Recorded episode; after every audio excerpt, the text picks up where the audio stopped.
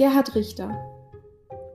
Rätselhaft, berühmt, verschlossen, legendär, verschwiegen, mystisch. Eine Spurensuche.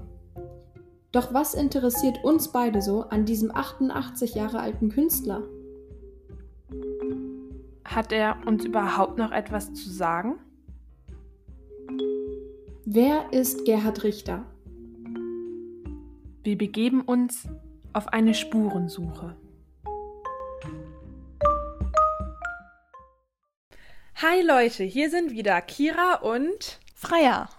Und es tut uns mega leid, dass momentan nicht so viele Folgen kommen, aber wir sind so ziemlich im Abiturstress. Das heißt, wir haben nicht so viel Zeit. Ähm, ja, aber heute kommen wir endlich mit einer neuen Folge. Und zwar geht es in dieser Folge um einen Künstler, der mit Gerhard Richter zusammen an der Kunstakademie in Düsseldorf war. Und dieser Künstler heißt, willst du es verraten, Freier? Ja, unbedingt. Josef Beuys. genau, dieses Jahr ist nämlich das Josef Beuys Jahr. Josef Beuys würde dieses Jahr 100 Jahre alt werden. Er ist nämlich am 12. Mai 1921 geboren und er war damals zusammen mit Gerhard Richter an der Kunstakademie in Düsseldorf und war damals auch schon elf Jahre älter als Gerhard Richter. 1986 ist er dann leider verstorben. Genau, du sagst es. Also die beiden waren zusammen Kollegen an der Düsseldorfer Kunstakademie. Ja, die beiden sind sehr unterschiedliche Künstler und haben jetzt vielleicht auch nicht so eine direkte Verbindung, die sich in der Kunst widerspiegelt, aber doch sind sie auch so Künstler ihrer Zeit und Josef Beuys gehört einfach mit dazu, vor allem hier so zur deutschen Kunstgeschichte, aber auch international ist er ja sehr bekannt. Und wir beide leben ja in NRW. da Josef Beuys eben, wie du meintest, in Düsseldorf gestorben ist, gibt es dieses Jahr vor allem in NRW sehr viele Ausstellungen unter dem NRW-Projekt Beuys 2021 rund um den Künstler. Also eigentlich könnte man so ein NRW-Ausstellungshopping machen. also es gibt wirklich mega viele Ausstellungen zu ihm in ganz verschiedenen Städten. Und ähm, ja, Kira, wenn Corona es zulässt, dann machen wir das. ja, dann müssen wir unbedingt äh, in die Ausstellungen gehen, alle, ne? Ja, die fangen im Sommer an. Also da werdet ihr uns auf jeden Fall vorfinden. Aber jetzt ganz kurz zu Josef Beuys noch ein bisschen. Ich weiß nicht, Kira, kannst du den vorher schon so wirklich genau? Wusstest du genau, was er gemacht hat und wer er ist? Also ich hatte den Namen Josef Beuys vorher auf jeden Fall schon mal gehört, aber ich hatte jetzt kein konkretes Bild von dem Künstler vor Augen oder auch was für Kunst er ähm, entwirft und mit welchen Materialien etc. er arbeitet. Aber als ich ihn dann mal im Internet gesucht habe und dann auf ein paar Bilder von ihm gestoßen bin, ist mir immer wieder aufgefallen, dass er immer einen Hut und eine Utility-Weste trägt. Und das ist ja auch so sein Markenzeichen damals gewesen. Ja, das stimmt echt. Also es ist wirklich so sein Markenzeichen gewesen. Immer ein Hut. Ähm, darüber gibt es auch bestimmte Spekulationen, äh, wann er diesen Hut absetzt und ob er ihn überhaupt jemals abgesetzt hat in seinem Leben. Ja, er hat ihn äh, sogar mal vor Kameras abgesetzt. Ich habe mir mal Echt? ein Interview zu Joseph Beuys angeguckt. Und ähm, also es kam halt so heraus, dass er das halt nicht möchte, weil sein Kopf anscheinend einige Schrammen vom Krieg halt auch erlitten hatte. Und der Hut kaschiert das dann einfach ganz gut, ne? Ja, also man merkt schon, äh, da liegt schon so eine gewisse Mystik um Josef Beuys herum und so eine Mystik findet man ja immer sehr, sehr interessant bei anderen Leuten, wenn man nie so richtig hinter das Geheimnis kommt. Genauso ist es ja eigentlich auch mit seiner Kunst. Also seine Kunst wirkt teilweise halt total einfach, aber auch mega verrückt. Also meistens sind es ja Alltagsgegenstände, so wie zum Beispiel mit das berühmteste überhaupt ist ja die Capri-Batterie von ihm. Das ist ein sogenanntes Multiple.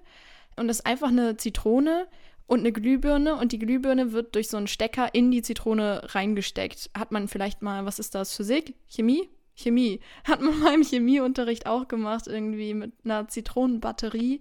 Aber das ist dann direkt Kunst. Und was will uns das sagen? Das ist natürlich schon alles schon irgendwie geheimnisvoll. Ja, das stimmt. Aber um dem noch genau auf die Schliche zu kommen, werden wir gleich eine Kuratorin interviewen. Genau, und zwar ähm, sprechen wir gleich mit Johanna Adam.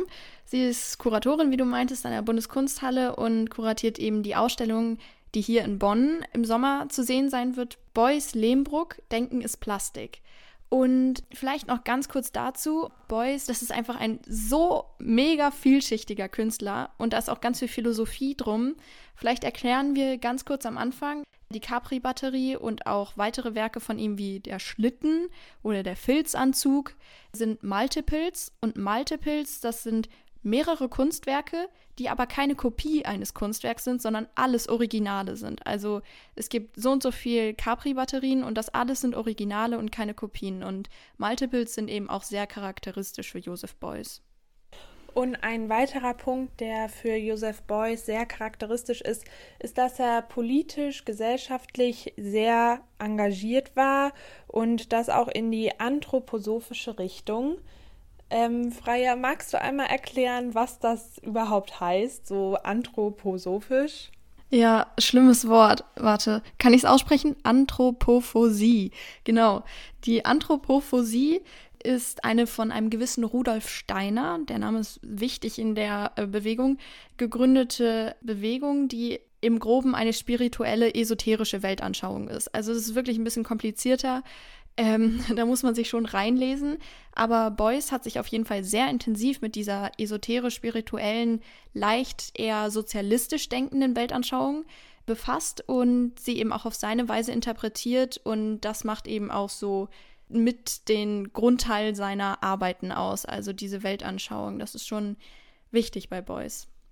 Also danke Freya für die gute Erklärung. Jetzt haben wir ja schon mal so einen groben Umriss vom Künstler Joseph Beuys erhalten und was noch genauer dahinter steckt und was für Ideen Joseph Beuys hatte, das werden wir jetzt im Interview erfahren. Genau, wir interviewen jetzt Johanna Adam per Zoom. Ich hoffe, die Internetverbindung bleibt stabil.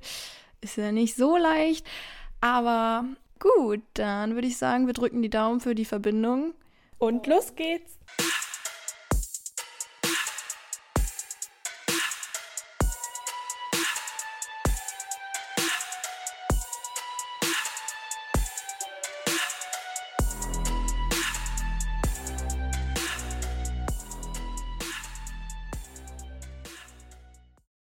Hallo, Frau Adam. Hallo, schönen guten Tag. Ja, vielen Dank, dass Sie sich Zeit genommen haben für uns, um in dieser Folge über Joseph Beuys einmal zu reden. Und anfangen würde ich einfach mal damit, erstmal, wenn man Joseph Beuys, wenn man ihn googelt oder irgendwas zu ihm nachschlägt, dann wird er oft betitelt als Aktionskünstler, Bildhauer, Medailleur, Zeichner, Kunsttheoretiker und Professor. Das ist ja schon ganz schön viel äh, was ihm da quasi zugeordnet wird. Würden Sie sagen, kann man Joseph Beuys als Künstler einer bestimmten Kunstepoche bzw. einer bestimmten Strömung zuordnen oder deckt er das nicht alles ab? Ähm, einer bestimmten Strömung zuordnen ist sicherlich schwierig. In den 60er Jahren war er natürlich einer der Fluxuskünstler, aber auch nicht so eng eingebunden in die Fluxusbewegung, dass man ihn als Fluxuskünstler in erster Linie bezeichnen würde. Dann gibt es andere, die natürlich da noch viel stärker auch die Bewegung, die Fluxusbewegung auch in den USA, aber auch hier in Deutschland äh, mitgeprägt haben. Aber er war da stark involviert und auch stark engagiert. Aber Beuys als Fluxuskünstler zu bezeichnen, würde viel, viel zu kurz greifen. Das war sicherlich für ihn eine ganz entscheidende, äh, auch ähm, prägende Zeit. Äh, prägend für ihn, aber auch natürlich eine Zeit, in der er wiederum sehr prägend war und gewirkt hat.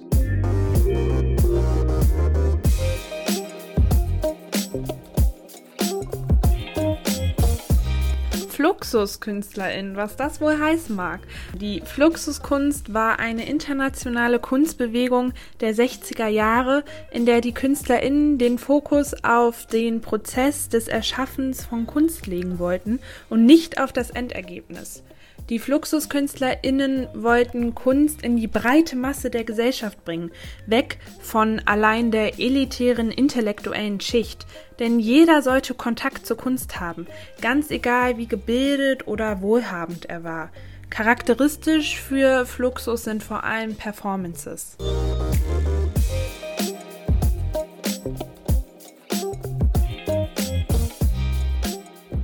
Aber als Künstler einer bestimmten Strömung ist, äh, hat natürlich so seine Schwierigkeiten, ihn so fassen zu wollen. Aber das gilt nicht nur für Beuys, das gilt auch für viele andere Künstler. Und wir sprechen ja heute auch über Gerhard Richter.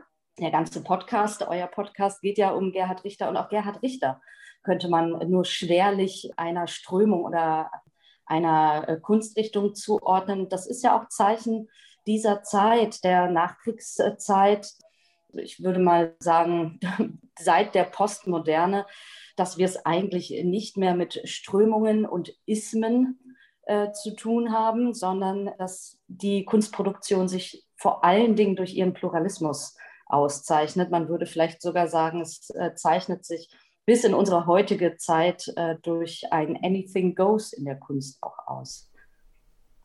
Okay, also würden Sie wirklich sagen, dass man ihn da nicht direkt zuordnen kann, weil er sich einfach auch nicht so festlegen lässt in seiner Art und seiner ganzen Arbeit? Na, ich würde viel, viel eher sagen, vieles trifft zu. Mhm. Ähm, er ist Aktionskünstler, ja. Er ist auch einer der wichtigen Fluxuskünstler, ja. Er ist ein wichtiger Bildhauer, ja. Aber das zu begrenzen, das würde tatsächlich die Vielfalt äh, seines Övres nicht treffen. Aber das gilt auch für viele, viele andere Künstler, gerade ähm, im 20. und auch heute im 21. Jahrhundert, dass äh, sich Künstler viel weniger über eine bestimmte Gattung definieren, also viel weniger als Bildhauer, als Maler oder Zeichner verstehen, sondern eben tatsächlich als Künstler, die sich ihr Medium frei wählen, auch oft sehr virtuos zwischen den unterschiedlichen Gattungen hin und her wechseln und sich nicht auf eine Gattung festlegen. Mhm. Und einige seiner bekanntesten Werke sind ja zum Beispiel der Filzanzug, Stuhl mit Fett, Fettecke, Schlitten, Capri-Batterie. Das alles sind ja Multiples, aber es gibt auch sein Werk 7000 Eichen oder eben zum Beispiel die Performance I Love America and America Loves Me. Also das sind ja vor allem alltägliche Gegenstände, die eigentlich auch leicht reproduzierbar sind könnte man jetzt wieder überspitzt quasi äh, zusammengefasst sagen, ein Packen Filz, ein Klumpen Fett und aus einem Alltagsgegenstand wird Kunst, wenn Josef Beuys ihn anfasst? Kann, kann man das einfach so reduzieren oder steckt da was anderes noch hinter? Also wenn man es so überspitzt, dieser magische Moment, in dem Moment, wo der Künstler etwas berührt, äh, wird es zu Kunst. Ähm, das hat schon Kurt Schwitters in, hm. in ganz exaltierter Weise formuliert, was der Künstler spuckt, ist Kunst, hat äh, Kurt Schwitters, Dada-Künstler, gesagt. Und für Joseph Beuys gilt das sicherlich auch. Er hat oft mit sehr einfachen Materialien gearbeitet. Und äh, daraus sind dann künstlerische Arbeiten entstanden, auch viele Multiples, wobei ich hier vielleicht kurz äh, einhaken möchte. Die Multiples sind nicht ausschließlich einfach reproduzierbare äh, Alltagsgegenstände. Es gibt auch aufwendige Multiples, die nicht so ohne weiteres, also auch vor allen Dingen nicht industriell reproduzierbar sind. Da ist ein wunderbares Beispiel die Intuition, eine leere Kiste, die Beuys in einer unheimlich hohen Auflage herausgegeben hat etwa 10.000 Stück äh, zum Preis von 8 Euro. Das war auch wichtig, das sollte erschwinglich sein. Das war natürlich auch eine gesellschaftspolitische Haltung zur Kunst, dass eben nicht nur eine bestimmte finanziell solvente Schicht sich teure Ölgemälde leisten sollen konnte, sondern eben jeder auch in der Lage sein sollte, sich ein Stückchen Kunst, ein echtes Kunstwerk äh, leisten zu können. Auf dieser Kiste hat er aber auch jede mit, mit einer Handzeichnung versehen, sodass das äh, durchaus sich nicht auf industrielle Fertigung oder Reproduzierbarkeit äh, beschränkt hat, sondern er hat da auch sehr, sehr viel Aufwand betrieben, um diese Multiples als Unikate herzustellen. Okay, und Filz und Fett sind ja seine zentralen Merkmale bei seiner Arbeit.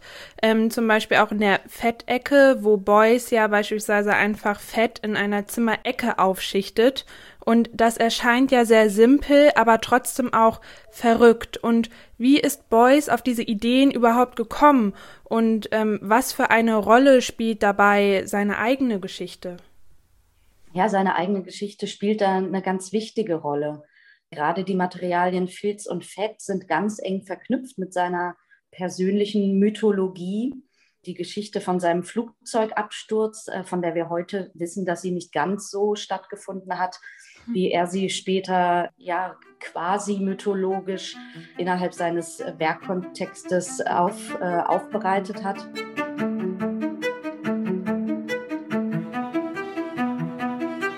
Boys Flugzeugabsturz ist eine wahre Legende, mit der er selbst immer wieder die ungewöhnliche Kombination von Fett und Filz in seinen Arbeiten erklärt hat. Beuys war während des Zweiten Weltkrieges bei der Luftwaffe. 1944 wurde sein Bomber auf der Krim abgeschossen. Der Pilot war sofort tot, Beuys jedoch nur schwer verletzt. Er selbst erzählte, dass er von Krim-Tataren gefunden wurde, die seine Wunden mit Fett pflegten und ihn in Filzdecken einwickelten.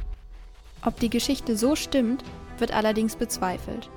Es wird angenommen, dass er einige Tage nach seinem Unfall von Soldaten gefunden wurde und einige Teile seiner Geschichte reines Zeugnis von Fieberträumen sind.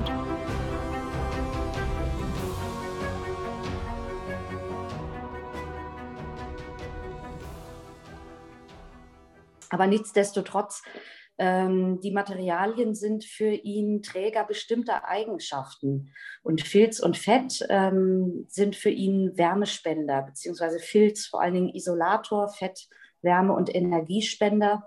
Und ähm, genau diese Eigenschaften transportieren sie auch in, im Kontext seiner Kunst. Das gilt auch für viele, viele andere Materialien. Starre Materialien, der Aggregatzustand des Materials spielt eine Rolle. Mm, wir haben zum Beispiel äh, Fett in einem gehärteten Zustand. Also der Aggregatzustand spielt eine Rolle, ist etwas flüssig, fest, ist etwas formbar oder nicht formbar. Ähm, und diese plastische Theorie beruht eben ganz oft auf diesen Dualitäten, fest, flüssig, warm, kalt, ähm, energieleitend oder abisolierend.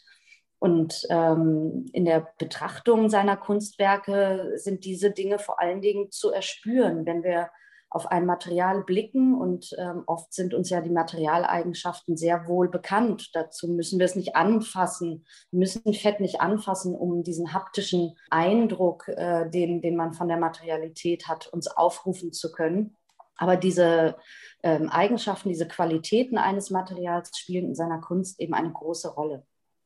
Okay, also lassen sich grundsätzlich künstlerische Theorien oder Ideologien in Beuys Arbeiten wiederfinden, die ja doch sehr absurd und einfach erscheinen, wie zum Beispiel Freier auch schon gesagt hat, die Capri-Batterie, das einfach eine Zitrone mit einer Glühbirne ist? Also Ideologie würde ich es auf jeden Fall nicht nennen. Ähm, aber eine äh, plastische Theorie hat Beuys durchaus entwickelt. Und äh, die steckt dann natürlich auch immer da drin. Und dass sie relativ schlicht erscheint, ähm, ist natürlich auch von Beuys ganz absichtsvoll, denn es sollte begreiflich sein. Er wurde in, in seiner, ähm, also während seiner Karriere ja auch immer wieder äh, interviewt, also kaum ein Künstler wohl so häufig wie Beuys äh, und auch immer wieder gefragt, ja, wer soll denn damit was anfangen äh, können, wem, wem soll sich das denn erschließen? Und er hat auch immer darauf verwiesen dann, ähm, dass die Sachen eigentlich gar nicht so schwer zu erschließen sind, wenn man sich in die Materialität ein bisschen hineinfühlt. Und das war für ihn ja auch ein wichtiger Punkt, nicht so sehr das intellektuelle Verstehen, sondern ein intuitives Erfassen. Okay. Ähm, dazu würde ich sagen, genau, es gibt ja ähm, mehrere etwas rätselhafte Sprüche von ihm, also die zumindest erstmal rätselhaft erscheinen, wenn man versucht, sich da eben intellektuell reinzudenken, wie Sie gerade meinten. Äh, zum Beispiel hat er ja gesagt, Denken ist Plastik und das ist ja auch der Titel Ihrer Ausstellung. Was genau meint er denn damit? Denken ist Plastik.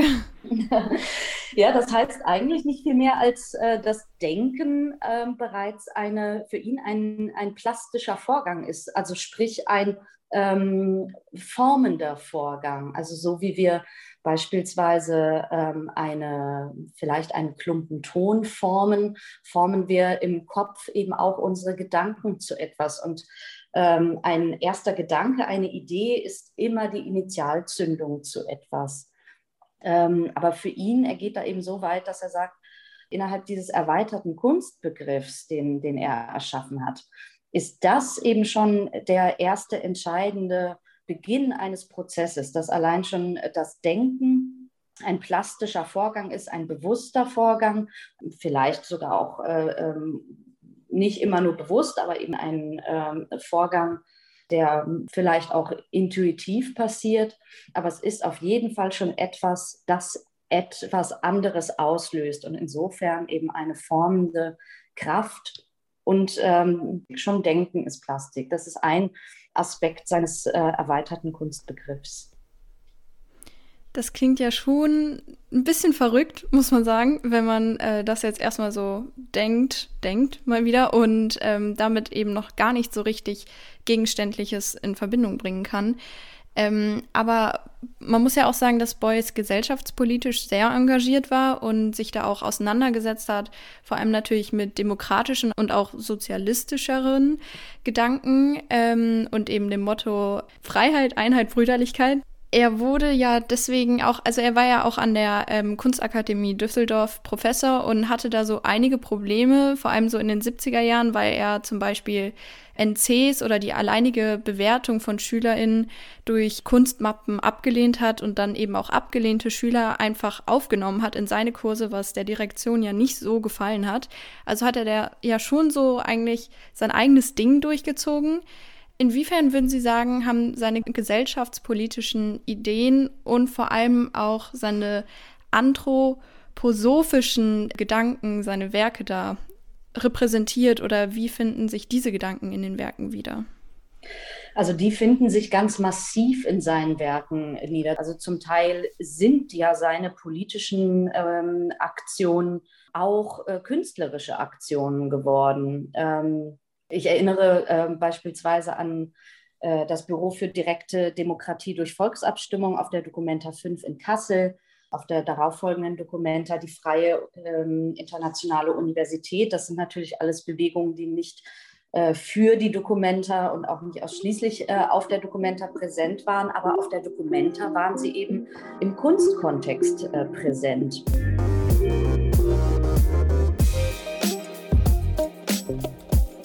Das Büro für direkte Demokratie durch Volksabstimmung war eine politische Organisation, die Beuys mit zwei weiteren Künstlern ins Leben rief. Ihr Ziel war es, zu zeigen, dass eine Demokratie den Gestaltungswillen und die Fähigkeiten einer Mehrheit braucht, um zu funktionieren. Die Freie Internationale Universität war eine demokratische Hochschule, die Beuys gründete und die bis 1988 existierte. Diese beiden Beispiele zeigen, wie hoch politisch und zugleich künstlerisch Beuys war.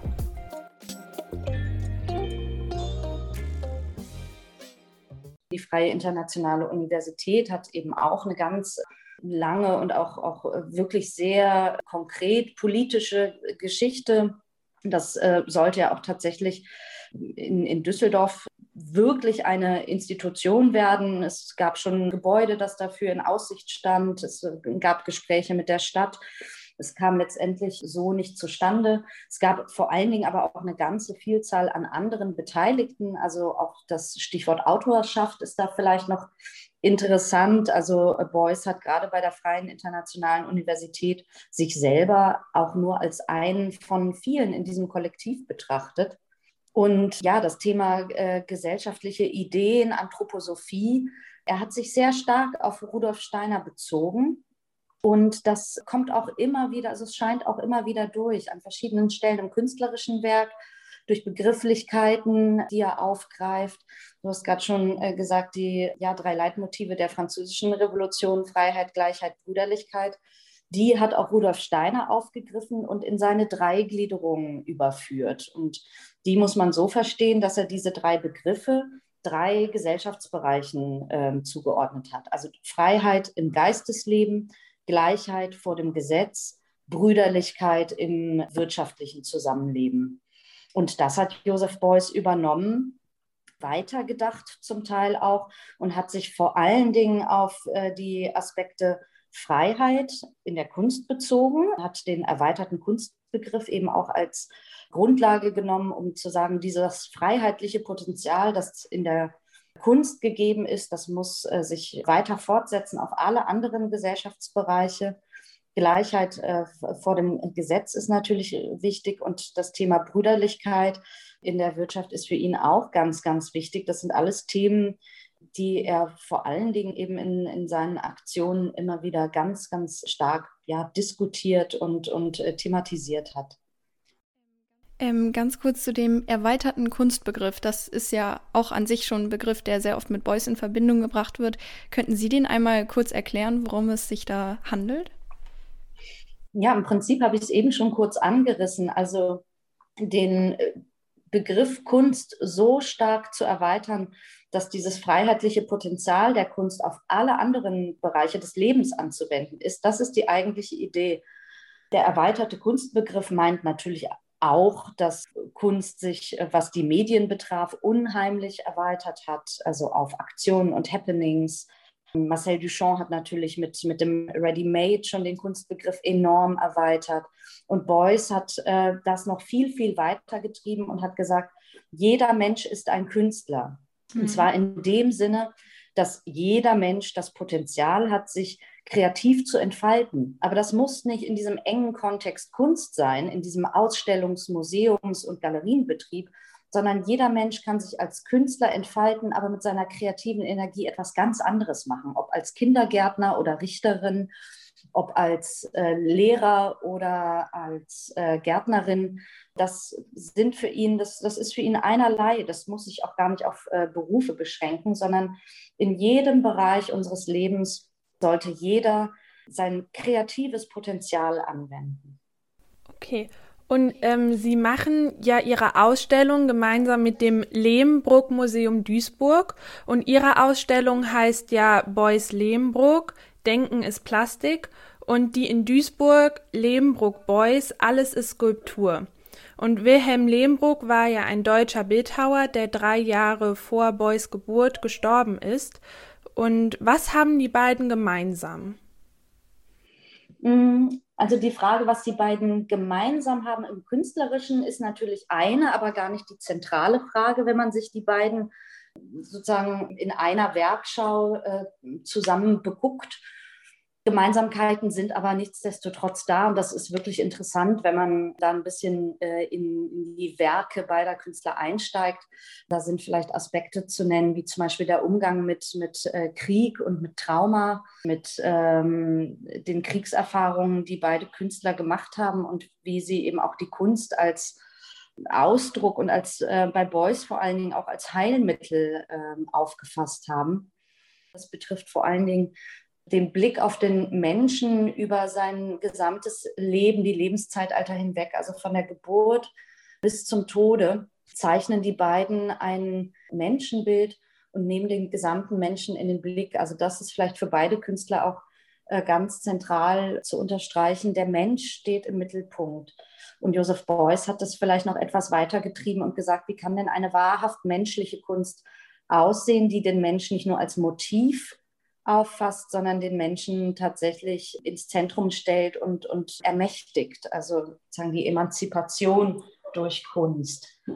Die Verbindung zwischen beiden Künstlern haben wir uns aber eigentlich nicht selber ausgedacht, sondern die Verbindung hat Beuys selber hergestellt. Er hat 1986, elf Tage vor seinem Tod, den Wilhelm Lehmbruck-Preis der Stadt Duisburg erhalten und ja, eigentlich zum, zum Erstaunen äh, vieler im Publikum begann er seine Dankesrede mit den Worten, ich möchte meinem Lehrer Wilhelm Lehmbruck äh, danken. Ja, du hast es gerade schon gesagt, die beiden sind sich nie begegnet. Lehmbruck ist 1919 gestorben, hat sich das Leben genommen.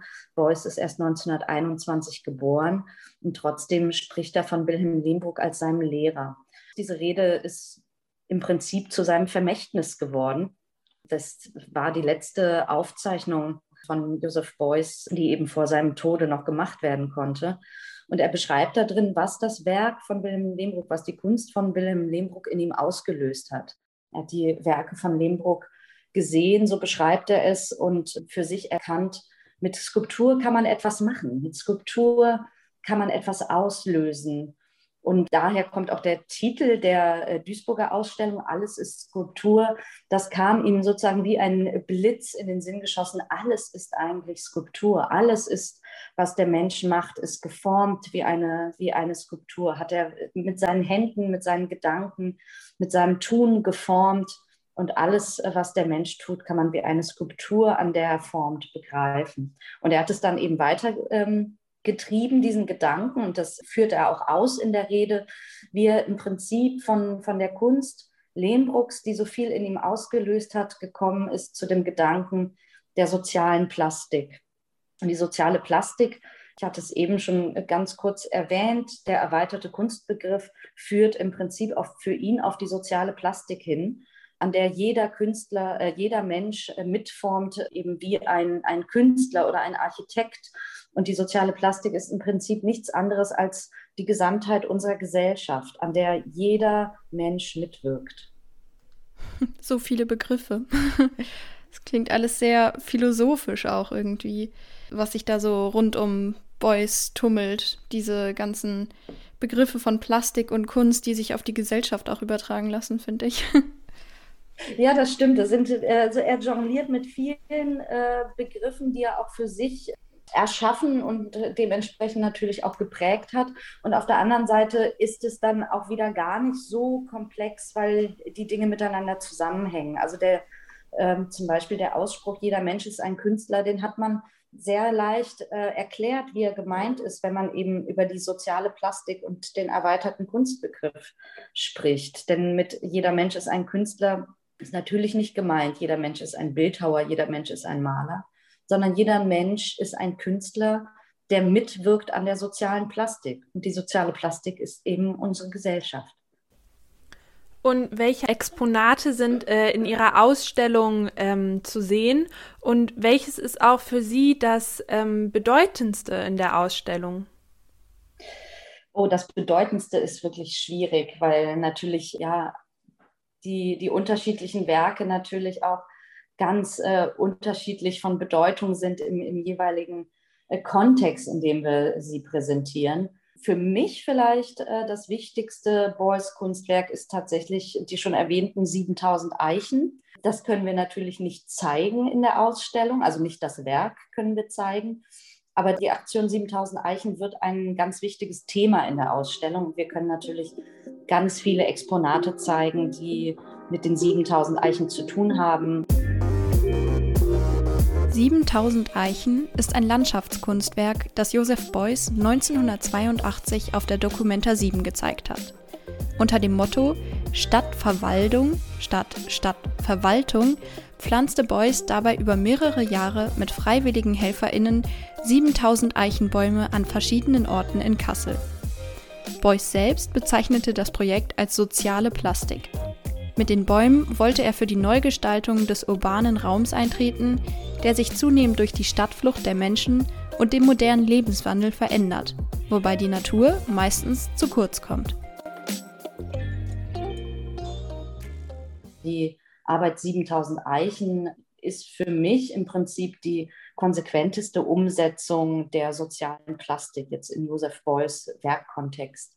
Und dann werden wir ähm, wunderbare Zeichnungen zeigen und natürlich sehr, sehr äh, viele Objekte und Multiples, die so ein bisschen die verschiedenen Aspekte seiner äh, plastischen Theorie auch beleuchten. Also da wird es auch ein bisschen darum gehen, wie ist Beuys eben mit dem Material umgegangen? Welche Aspekte spielen da noch über das Material hinaus auch eine Rolle? Also das, das äh, plastische Material ist bei ihm ja nicht nur, sind nicht nur Stoffe und Substanzen, sondern auch äh, Zeit zum Beispiel ist äh, für ihn ein wichtiger Aspekt in seiner plastischen Theorie, also Dinge, die sich über die Zeit verändern, wie eben bei den 7000 Eichen auch. Das ist ja ein lebendiges Werk und das ist auch in seiner skulpturalen Anlage, ist das äh, von vornherein von Beuys mitgedacht, wie sich die Proportionen zwischen Stein und Baum über die Zeit verändern. Also im Prinzip arbeitet er mit der Zeit als plastischem Material.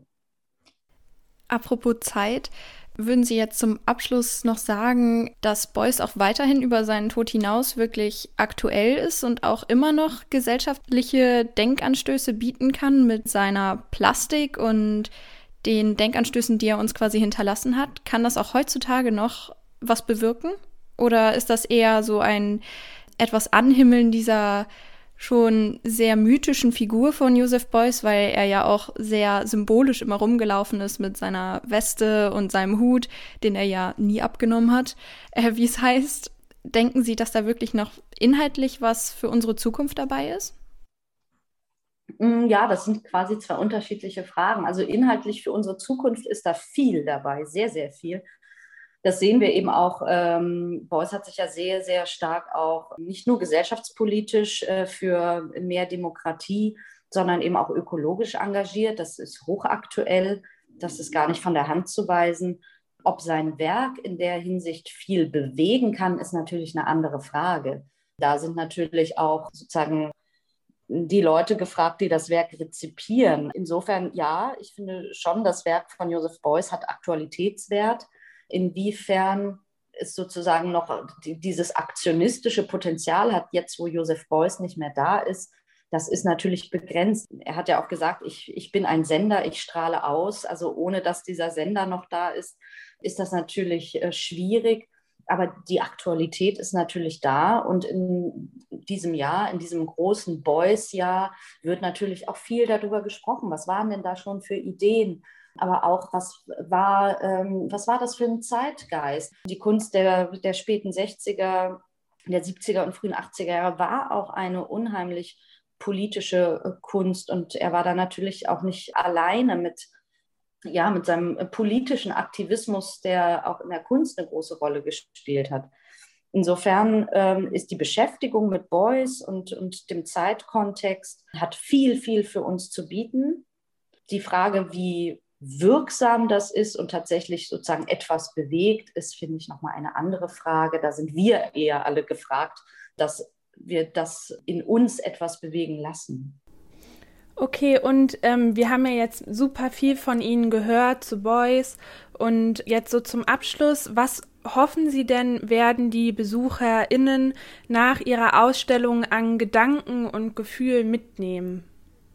Oh, das ist natürlich eine schwierige Frage an Gedanken und Gefühlen mitnehmen. Da kann ich ja nur eine Hoffnung aussprechen. also ich hoffe natürlich, dass äh, sich die Besucher einerseits an der Kunst insofern erfreuen, als sie darin vielleicht tatsächlich etwas finden, was etwas auslöst. Ich hoffe mir auch, dass vielleicht eine kritische Auseinandersetzung damit stattfindet, welche Themen wir heute auf, der, auf unserer Agenda haben, was Kunst und Gesellschaft betrifft. Und da finde ich, es immer ganz hilfreich, auch einen äh, Blick zurückzuwerfen und zu schauen, wie, wie lief das denn damals mit, mit Kunst, die erstmal auf Unverständnis gestoßen ist, die dann aber doch so viel äh, bewirkt hat und so viel ausgelöst hat. Und wie gehen wir heute mit Kunst um?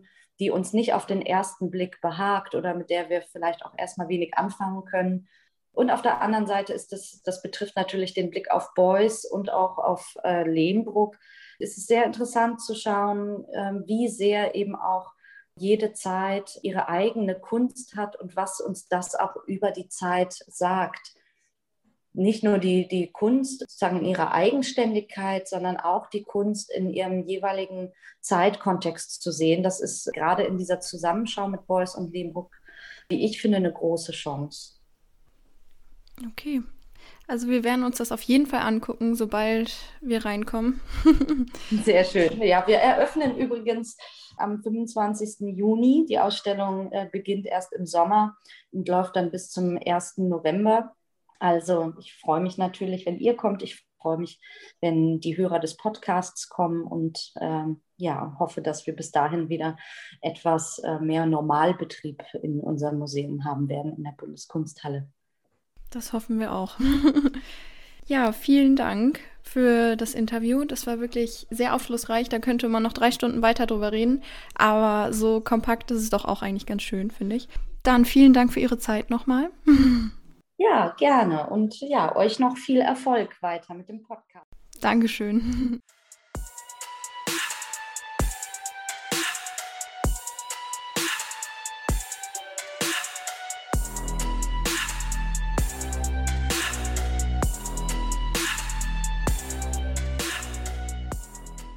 Ja, ich finde, das war ein total interessantes und auch mega motivierendes Interview. Ich könnte darüber jetzt noch fünf Stunden weiterreden. Es gibt noch so viele Anekdoten und Geschichten und Gedanken zu Yusuf Boys. Aber das war doch jetzt schon mal ganz cool. Ja, auf jeden Fall. Und für weitere Infos und Anekdoten zu dem Künstler Josef Beuys könnt ihr uns auf Instagram folgen unter dem Namen gerhardrichter-podcast. Da werden wir sicherlich auch noch einiges zu hochladen. Genau. Dann freuen wir uns jetzt erstmal auf die Museumsöffnung. Da werden wir auf jeden Fall ab Sommer auch in die Josef Beuys Ausstellung hier in der Bundeskunsthalle gehen. Da bin ich wirklich schon sehr, sehr gespannt drauf. Und ja. Bis dann. Tschüss. Tschüss.